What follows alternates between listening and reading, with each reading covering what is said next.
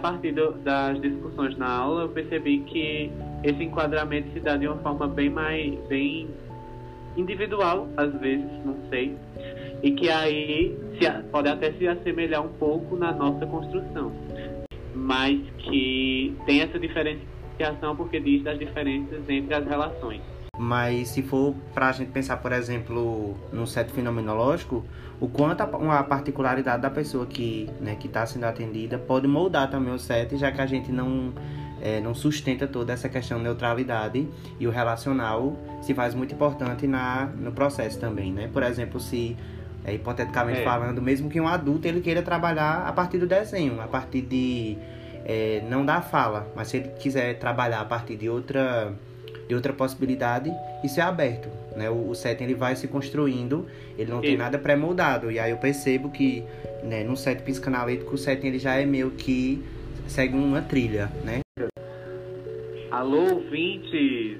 Nosso ouvinte Viviane, que está pedindo um podcast aqui. Tony. Eu sou o Matheus. E a gente está aqui na peleja para tentar construir esse set psicanalítico, pois somos dois é, da fenomenologia, então estamos nos aventurando. E aí, olhe com carinho. Sim, e aí também a gente carinho. vai, a gente também vai fazer, né, nesse podcast, alguns contrapontos de acordo com o que a gente tem visto na construção da clínica, né, que a gente tem feito, que é a clínica fenomenológica. E aí a gente vai tentar construir lá e cá e acho que vai ser legal. Aí, focando nessa construção desse set psicanalítico, Matheus fez um ponto, diga aí, Matheus. E aí a gente vai falar, né?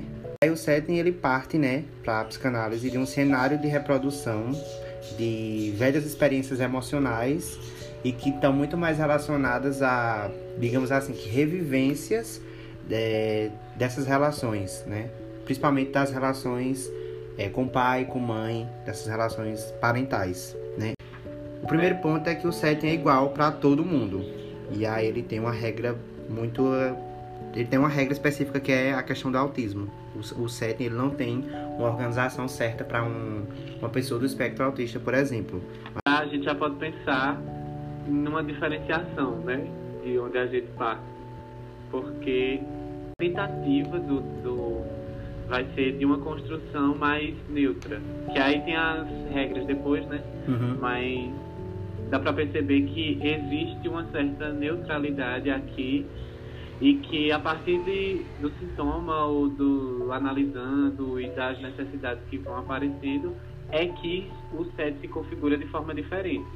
O terapeuta não vai chegar e já numa postura de, de prévio acolhimento, mas aí o analisando a partir da construção e das suas vivências, ele pode construir que, é, que aquele lugar, que para o terapeuta é neutro, seja de acolhimento. Uhum. Aí fala do princípio de prazer e de realidade. É, na questão do quanto, se, a gente for fazer, sei lá, uma leitura mais fenomenológica, quanto traz a pessoa para a questão das possibilidades que ela tem e traz a pessoa para a responsabilidade que ela tem que ter diante daquele problema, diante da, enfim, do que ela tem vivido, do momento. Só que aí eu percebo um contraponto bastante importante com que o sujeito que a gente está falando no set psicanalítico, o sujeito passível de análise, é o sujeito do inconsciente. Uhum. E aí será será que tem como ter toda essa apropriação? Eu fico pensando, porque eu não entendo que a, que a tentativa da construção do set psicanalítico seja também de desvelar por completo o inconsciente uhum. e trazer tudo para o real. Eu acho que seria até impossível. Mas aí, já na fenomenologia, a gente tenta essa apropriação. Que esse set ele vai frustrar e causar angústias no paciente. Isso aí é muito hum. Básico se a gente for pensar em qualquer processo terapêutico que seja, né? Já isso é, esse terapeuta né, que causa essas angústias é o terapeuta que vai possibilitar crescimento. Né? E fala do, do lugar de que um terapeuta totalmente bonzinho e que aí que evita de frustrar o, o paciente, né, nesse caso, ele não, não dá essa possibilidade de crescimento. E aí a gente é, se assemelha bastante com fenomenologia, né? Porque a questão da angústia é totalmente edificante também na fenomenologia. E dessa ideia de que a terapia nem sempre vai ser um lugar de conforto, né? Uhum. Muitas vezes vai ser um lugar de realmente de quebra desses confortos para justamente reconstrução, porque a ideia de conforto muitas vezes não é saudável. É, é que o terapeuta não existe um limite, né, nessa uhum. em causar essa angústia ou em frustrar o paciente no sentido de não se tornar também um controle do processo sádico, né? Uhum, de, mas era... de, de, de, algo que venha é, de um, sei lá, como os psicanalistas falam, de um gozo, né? De, de, de gostar, de, de, de inferir sofrimento ou frustrações para aquele paciente que está fragilizado. Uhum. Não, às vezes, talvez o, o, terapeuta não perceba que ele está sendo sádico nesse controle, né? De fazer... É, de fazer intervenções muito rápidas ou muito bruscas e que naquele momento não vai ser interessante. O controle, né? Isso, e aí acaba levando o, o, controle dessa terapia e o controle que o paciente também tem, vai sentindo. E aí essa coisa de ser bem saudável, né? E aí, é, percebendo, por exemplo, é, nos atendimentos com base fenomenológica, eu percebo o quanto isso vem do relacional, né? O quanto, sei lá, no, no começo da, da terapia não é possível fazer essas, essas... de chegar com uma abordagem assim mais incisiva né? Isso, de, de, fazer essas intervenções mais incisivas, mas o quanto com a relação mais construída, né? O quanto você nesse processo de conhecer e construir o processo do cliente junto com ele, você agora consegue, né, a partir de tanto tempo, fazer essas intervenções e aí não parecer uma coisa sádica, mas parecer de uma coisa que é saudável, porque você entende que naquele momento é muito necessário para no processo daquela pessoa que ela ouça ou pense ou enfim veja aquilo. Dizem realmente de um caminhar junto com aquele que chega. Né? Claro que lugares diferentes, né?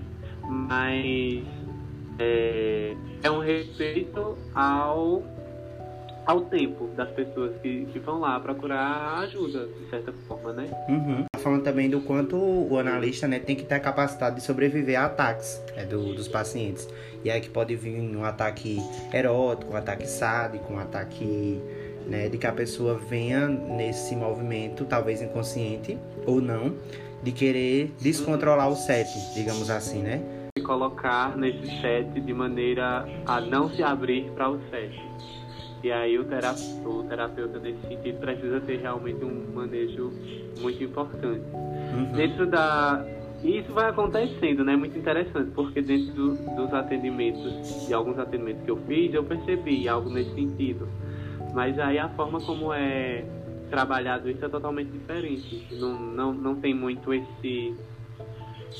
Por exemplo, eu não sabia previamente que isso poderia acontecer, né? Porque essa é a grande uhum. característica da fenomenologia. O fenômeno primeiro se apresentou e aí depois em supervisão foi trabalhado algo nesse sentido. Se postulou como transgressões, né? de que podem acontecer na clínica, todas essas coisas. E aí, desde o mais básico, como atrasar sempre para a sessão, né? Ou sei lá, até a troca de poltrona, por exemplo, pode ser vista como transgressão, né?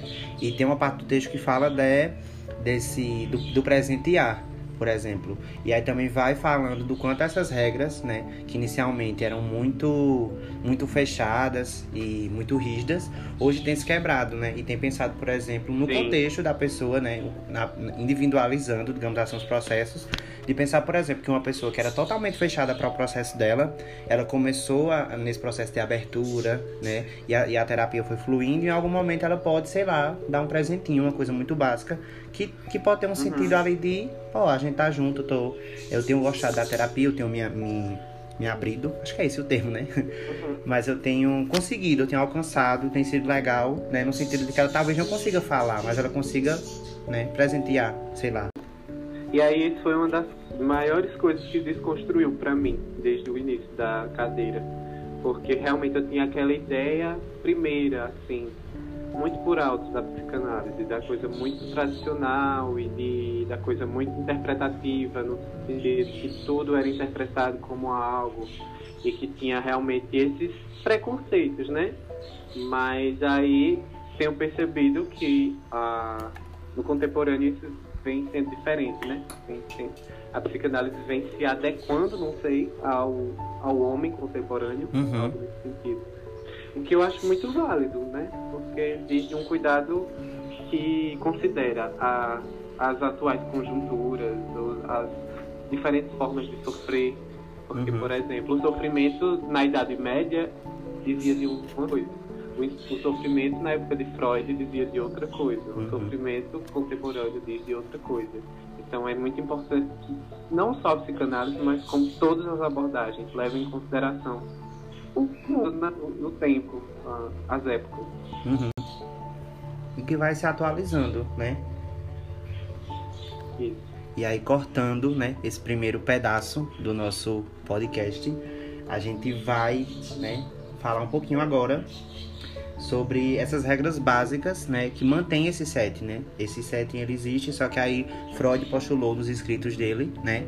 Não, ele não sentou e postulou as regras básicas, mas foi percebido, né, que durante todos os escritos dele essas foram regras que ele deixou e que devem se manter, mas que aí também, como a gente falou, tem se flexibilizado para que a clínica psicanalítica se adapte ao mundo de hoje, né? Então, Vivi, voltamos. É, e agora a gente vai falar um pouquinho dessas regras, né? Que a gente acabou de comentar um pouquinho. Cinco regras, né? Isso. Que a gente vai falar hoje. A primeira como sendo essa regra da abstinência. Como regra da abstinência, eu tenho entendido, eu vou pelo pé da letra, se abster de alguma forma. O terapeuta não vai com essa pré-concepção, por exemplo, de que lá é um local de acolhimento e que tem uma postura já pré-concebida nesse sentido. Então ele meio que se abstém e a partir das demandas isso vai se construindo, sendo construído. E nesse sentido é o que diferencia bastante da gente na fenomenologia, onde não gente já com as ideias pré-concebidas, mas que quando a partir de, do desvelamento dos fenômenos, nós vamos sendo afetados de formas diferentes, porque não se percebe essa cisão entre o homem em terapia, o terapeuta e o homem é, e os seres humanos que nós somos, né? Nós somos sempre abertura e, e Então, isso é um contraponto bastante importante. Também a abstinência trazia regras bem claras, né? Antes, é, muito previamente postuladas por ele, que era, por exemplo, o de o, o analisando, né? Não frequentar lugares em que o analista frequentava. Isso era dito na, na sessão, por exemplo. Né? Existia todas as questões também de serem cinco sessões né, semanais. E aí a psicanálise de hoje, entendendo que não é necessário, que as pessoas talvez não tenham essa nem a necessidade e nem o poder aquisitivo de tempo e etc. no mundo de hoje, é impossível. E também entendendo que a terapia ela se faz sozinho, né? É, você faz 40 minutos de atendimento e o resto você se responsabiliza de pensar sozinho, digamos assim, né? Quando o, o analisando ia tomar algumas decisões, por exemplo, ele precisava passar pelo analista como um guru, na verdade, para pensar junto com ele, né, sobre como seria aquela decisão, né, se realmente deveria fazer ou não aquilo, ele deveria se abster realmente de tomar essa decisão para alguma coisa que ele fosse tomar e aí deveria analisar isso na sessão para ver se ele deveria ou não. Né? É regra da atenção flutuante. Tá, regra da atenção flutuante. Nesse sentido, eu penso a atenção flutuante, a partir do, que a gente viu, é algo que não está necessariamente sendo colocado, verbalizado pelo paciente. Então, a escuta nesse sentido, que a gente fala tanto na psicologia, uhum. ela é, sei lá, ela, ela vai além do que está sendo falado, né? Nesse, nesse, nessa questão da atenção flutuante a atenção ela tem que estar é, ligada, vamos dizer assim, e a partir dessa, dessa ideia psicanalítica, nas questões onde o inconsciente se desvele também, uhum. né? Então, nos esquecimentos, nas dificuldades, no, nos, é, nos cistes né, que tem, na, nas piadinhas, enfim. E nesse sentido, a gente vai conseguindo se aproximar desse fenômeno percebendo algo que está encoberto. Uhum. Eu consigo também correlacionar né, isso com o que a gente faz, que é com o que a gente chama de epoquê, né? Quando ele fala aqui cegar-se artificialmente, né? Se despojar do, das memórias prévias, dos conhecimentos teóricos, é justamente essa inclinação afetiva que a gente tem que ter, né? E se dispor diante do outro, para ouvir o que ele tem dito, mas também para ver o que ele não tem dito, né? No sentido de não pegar só o que ele fala, mas de compreender a, a, a situação como um todo e de tentar não olhar com, com os nossos olhos, né? Porque toda situação que a gente olha, isso perpassa sentimentos que a gente tem diante daquilo. Heidegger vai falar que os fenômenos na existência, eles vão se desvelando. Então, é, algumas coisas vão vindo para a luz e outras coisas ficam na escuridão. E aí, a partir do processo terapêutico, muitas coisas vão sendo trazidas, vão sendo clareadas, né? Uhum.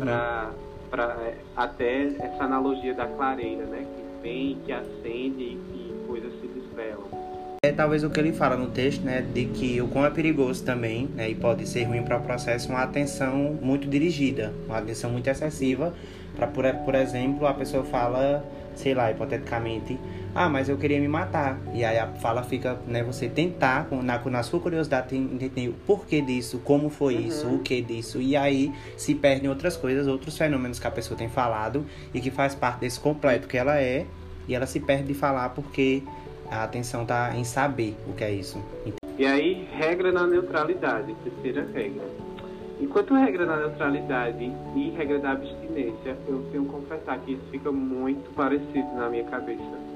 Mas aí realmente fala dessa indiferença, que seria, sei lá, uma indiferença saudável no, no, no. E isso fica para mim meio que assim, algo que o, o psicanalista, o terapeuta precisa colocar de uma forma um tanto indiferente a partir das coisas que vão se apresentando. Uhum. Do amor às verdades, né? Eu consigo entender essa regra, né? E eu conversando com o Johnny, para ver se o Johnny também consegue entender desse jeito, o quanto na verdade isso tem a ver com ética. Se ligar à ética de fazer o que a psicanálise se propõe, o que a psicanálise postulou, né? como a psicanálise tem que ser, e de fazer o certo, digamos assim, de manter esse setting, né? De manter essa postura enquanto eu no meu lugar de analista, a pessoa no lugar de analisanda, e de. É, de como eu vou fazer tudo isso, né, que eu me proponho ser, ser de verdade, é, porque eu me, me disponho a fazer isso, né, porque eu gosto de fazer isso, né, a pessoa que, que trabalha com a psicanálise ou que é psicanalista, e de levar essa técnica a sério, né. E aí, é, também fala muito de, se ater às verdades nos sentidos mais íntimos também, né, de pensar que, por exemplo, muitas vezes eu posso ter algo do atendimento, eu posso não estar completo nesse atendimento, e aí admitir isso, uhum. colocar e não tentar empurrar processos que eu perceba que não estão acontecendo. Eu acho que isso é muito ético mesmo. Né? Nesse sentido, eu acho que ter um cuidado de olhar para si é, reverbera no cuidado do outro nesse sentido, fazer com que esse set se preserve, né? Que essa construção ela, ela aconteça e que se benefícios interessantes para quem está sendo atendido. Eu penso dessa forma também, uma, uma, uma correlação mesmo. Uhum. Sim, também. Enfim, nossa cara ouvinte Viviane, espero que, que nós tenhamos, tenhamos cumprido nosso é, a ideia aqui do podcast e realmente foi uma, uma tentativa de, de mostrar como tem é, chegado Chegar para a gente uhum. da fenomenologia essas questões da psicanálise. Uhum. Imagino que saber como funciona, né, conseguir correlacionar, conseguir entender, conseguir construir mesmo. E aí quando a gente é. fala, né, entre uma abordagem e outra, é porque a gente tem falado de um processo só, né, que é o processo de psicoterapia com dois jeitos diferentes de fazer, digamos assim, mas que tem muitas coisas que se entrelaçam. E aí, principalmente, o que se entrelaça nisso tudo é o cuidado, né? As pessoas estão lá para serem cuidadas, ouvidas, etc. E aí é impossível não correlacionar uma coisa com a outra, né? Um lugar potente de transformação, né? Uhum. E aí, realmente, eu é, tenho me surpreendido com a psicanálise mas também tenho encontrado bastante dificuldades com questões, com as questões muito técnicas. Uhum. Tanto é que a nossa construção aqui ela vem bem do fenômeno mesmo que vai uhum. surgindo, porque realmente né, tá uma confusãozinha na cabeça, né, de aprender no estágio e de aprender nas aulas, enfim. Mas aí eu espero que a nossa cara ouvinte é, entenda as nossas limitações. Mas é isso. Sim. Obrigado pelo seu tempo.